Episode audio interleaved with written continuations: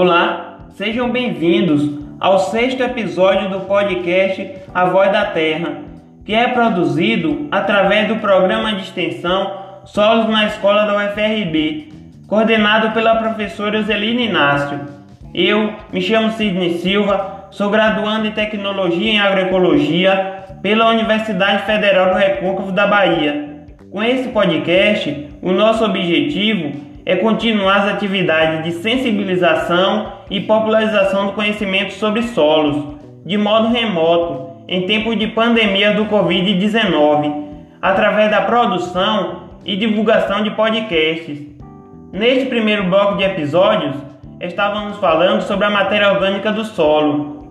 No último episódio, falamos sobre o uso de resíduos na agricultura. Hoje, o tema do episódio é compostagem, importância e utilidades na agricultura, onde iremos abordar o processo e a utilização de materiais orgânicos que são descartados no lixo e poderia ser reaproveitado, além da sua importância para o sistema de cultivo agrícola. O Brasil produz 241.614 toneladas de lixo por dia, onde 76% são depositados a céu aberto, em lixões, 13% são depositados em aterros controlados, 10% em usinas de reciclagem e 1% são incinerados. Do total do lixo urbano, 60% são formados por resíduos orgânicos, que podem se transformar em excelentes fontes de nutrientes para as plantas. É exatamente aqui que entra a importância da compostagem. Mas o que é mesmo compostagem? Compostagem é um processo controlado de decomposição microbiana da matéria orgânica. Para sermos mais técnicos, podemos dizer que a compostagem é: a compostagem constitui um processo onde ocorre a decomposição dos resíduos vegetais e animais em presença aeróbica controlada e também propõe estabilizar a matéria orgânica sob determinadas condições que possibilitam o desenvolvimento de temperaturas termofílicas, ou seja, a geração de aquecimento proporcionado biologicamente, produzindo material estabilizado, livre de patógenos e sementes de plantas, e pode ser aplicado na terra, visando melhorar as condições físicas, químicas e biológicas. E olha que interessante, reduzindo a quantidade de resíduos descartados de forma inadequada e assim contribuindo para a sustentabilidade do planeta. Mas você deve estar se perguntando: quais materiais eu posso reaproveitar? Vamos falar alguns destes. Primeiro vamos destacar os resíduos que podem ser usados. Resíduos domésticos, como poda de jardins, resto de alimentos, resíduos provenientes do comércio alimentar, resíduos da atividade agrícola, como palha, estercos, resíduo de colheita e do armazenamento, e quais não devo utilizar: madeiras tratadas com pesticidas ou envernizadas, vidro, metal, óleo, tintas, plásticos e fezes de animais domésticos.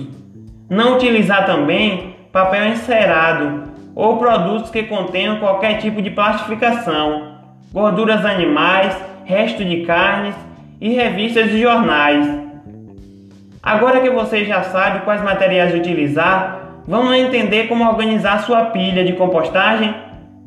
Para isso é importante lembrar de alguns detalhes, como os materiais devem ser organizados na forma de pilha. Montar a pilha em camadas alternadas de fonte de carbono e nitrogênio. Triturar o material para melhorar a aeração evitar a compactação, homogeneização dos materiais e estimular o processo de degradação. Estar atento aos materiais que podem ou não podem ser adicionados à composteira. Para que o processo de compostagem ocorra de maneira adequada, é fundamental oferecer condições ótimas aos micro-organismos aeróbicos, através da manutenção de condições adequadas de aeração, temperatura, umidade, pH e nutrientes. Quanto melhores as condições, mais rápida ocorrerá a decomposição dos materiais e, consequentemente, o seu composto ficará pronto em menor tempo. Por isso, ao longo de todo o processo, você deve fazer o monitoramento do seu composto. Na fase final do processo de compostagem, ocorre o processo chamado umificação. Nesse estágio, você vai obter um material completamente decomposto, escuro, sem cheiro, mais ou menos parecido com pó de café úmido. Esse material você pode utilizar, é um adubo natural e rico em benefícios para as plantas, podendo ser utilizados em plantas ornamentais, na sua horta ou pomar e etc. O ato de compostar os resíduos é, além de uma atividade agrícola e ambiental, uma iniciativa para o desenvolvimento humano, pois nós produzimos resíduos e nada mais adequado do que pensarmos em uma forma de utilizá-los adequadamente, sem causar mais poluição e danos ao meio ambiente, assim contribuindo para a sustentabilidade ambiental. Bem, pessoal, ficamos e terminamos por aqui a primeira temporada desse podcast, onde falamos dos principais aspectos relacionados à matéria orgânica do solo. Mas ainda temos muito a falar sobre solos. Quer ouvir o que a Terra tem a dizer? Então, aguarde a próxima temporada do programa A Voz da Terra.